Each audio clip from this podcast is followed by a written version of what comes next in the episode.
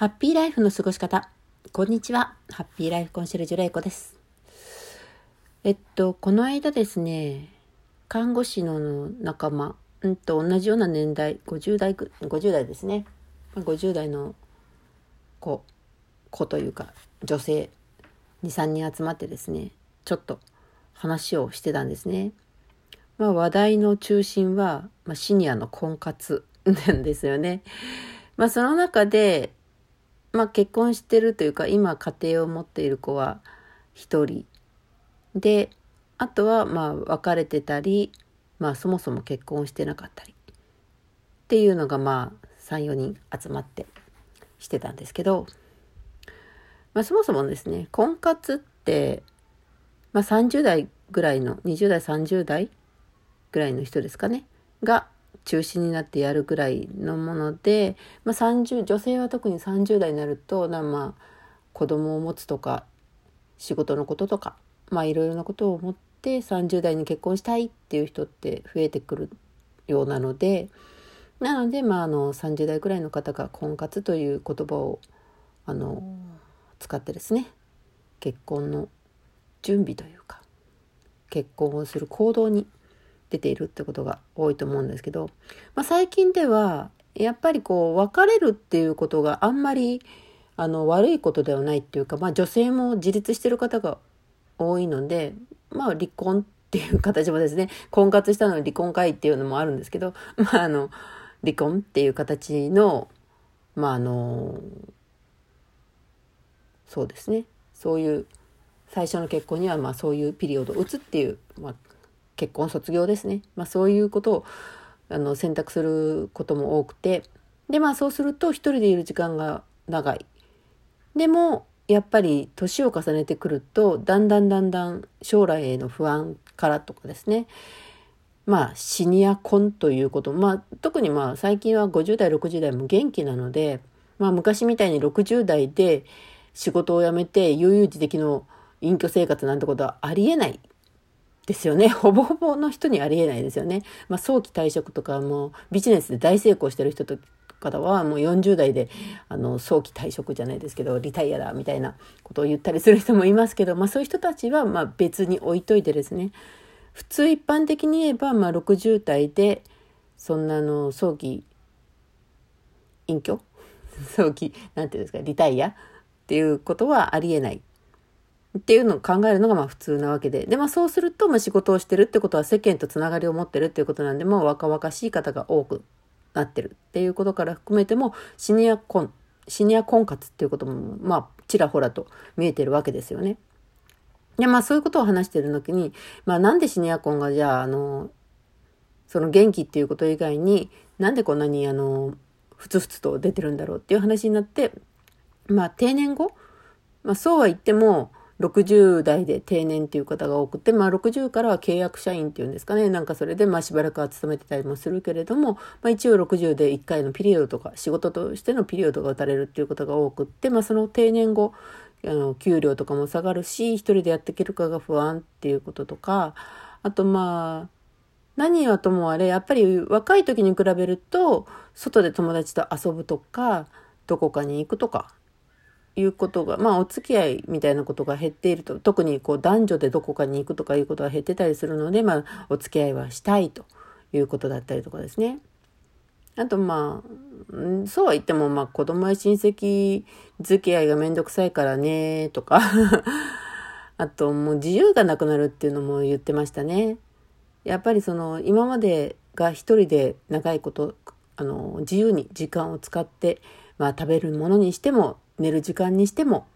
起きる、まあ起きる時間、まあ仕事してたら起きる時間高い決まってきますけど、まあそういうことで自分の時間を自分一人で、まあ子供がいた時には子供と一緒の時間が多いですけど、今はまあここ何年かは自由にしてると。まあそういうのが、あの、自由が利かなくなると。まあその中にまあ一人結婚してる子がいたりするんですけども、その子に言わせても、旦那様が定年になって家にずっといるのが怖いと。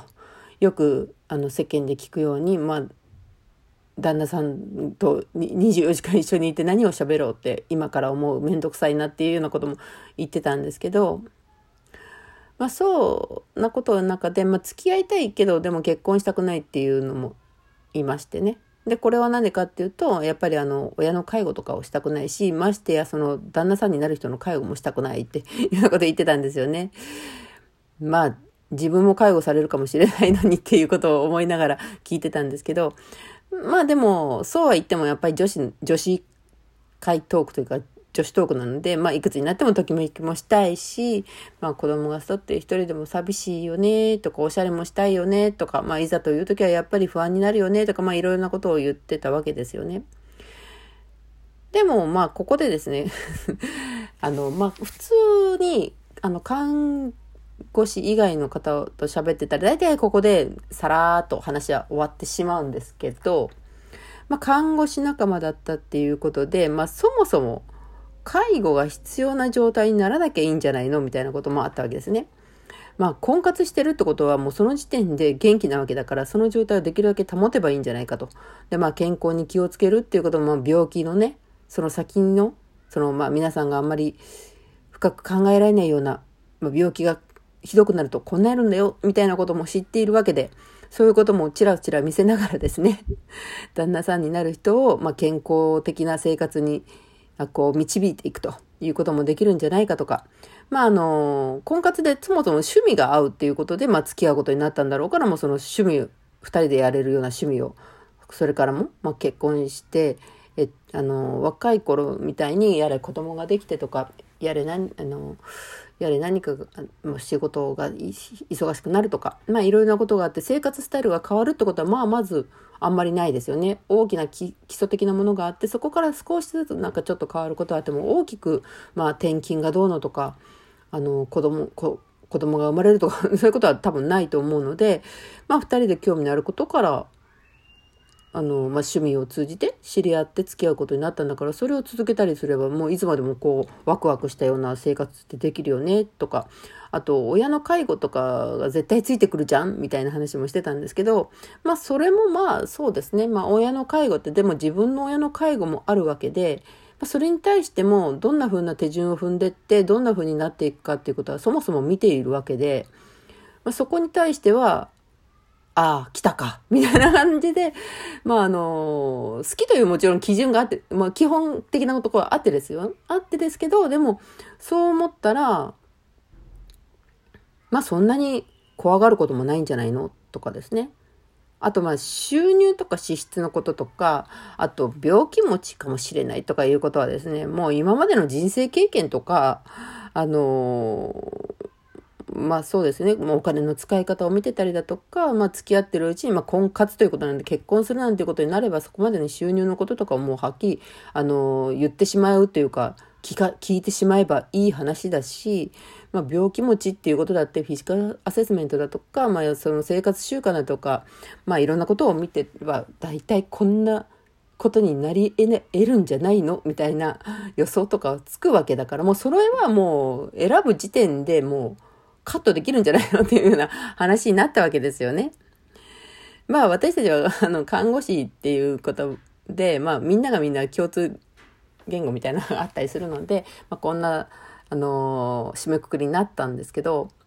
まあそんな話をしてて、まあ人生も何があるかもわからないんですけど、でもできないと。もうあの、50代になって今更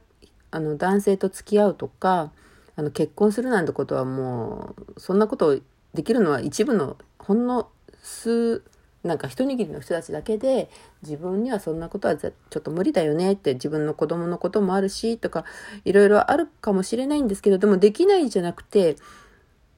できるかもとかですね。あとできるけど私はやらないとかですね。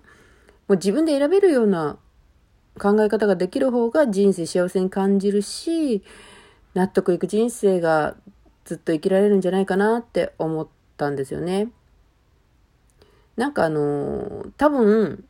多分ですけど、まあそう信じてるんですけど、私自身も50代なので信じてるんですけど、多分若い頃にはなかった魅力っていうものが多分自分にはついてると思うんですよ。あの、そう信じたい。あの、そうですね。若い頃にそのピチピチとしたとか、なんかこう若い人なんか今生き生きとしたっていうのはおかしいですね、まあ、ピチピチしてるとかえっとなんかこう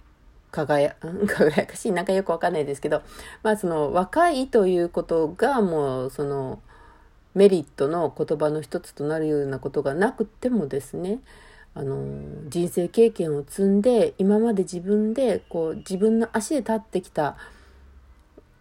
50代の女性はですね、まあ、たとえそれが仕事をしてなくても専業主婦ででもですね、そこまでの人生を、まあ、家庭を守ったりだとか、まあ、仕事でも家庭と仕事の両立をしたりだとか、子育てをしたりだとか、子育てをしてなくてもご主人をしっかり支えてきただとか、まあ、いろんなことを人生経験絶対してるわけですよ。あの、だってそれまでの間にもう365日生きてきたわけですから、いろんなものを自分の中で持ってると思うんですよね。なので、それを自分の中でちゃんと認めてあげてちゃんと自分はやれてるということを言えていればもうあのそんな付き合いたいんだったら付き合えばいいし別にその自分なんてなんて思うことはないんじゃないかなって思います。まあ、シニア婚ねあの自分にあるかなしかっていうとまあまだ未定です。見て、そうですね。これもまあ出会いとかもありますし、まあきっかけ、チャンス、なんか何があるかわからない人生なので、まあそこは何とも言いませんが、でも自分、私自身もやっぱりできないっていうよりは、できるけどや、うん、やらない時はできるけどやらないっていう自分でいたいなって思います。皆さんはいかがでしょうか？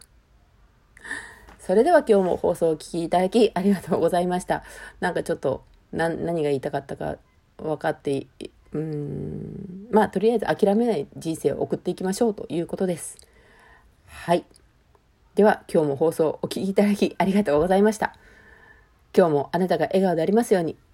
今日の京都はとっても天気がいいです。気持ちいいぐらいです。これから私もちょっとお散歩に出かけます。はい。今日もあなたが笑顔でありますように。ハッピーライフコンシェルジュ、レイコでした。ではまた。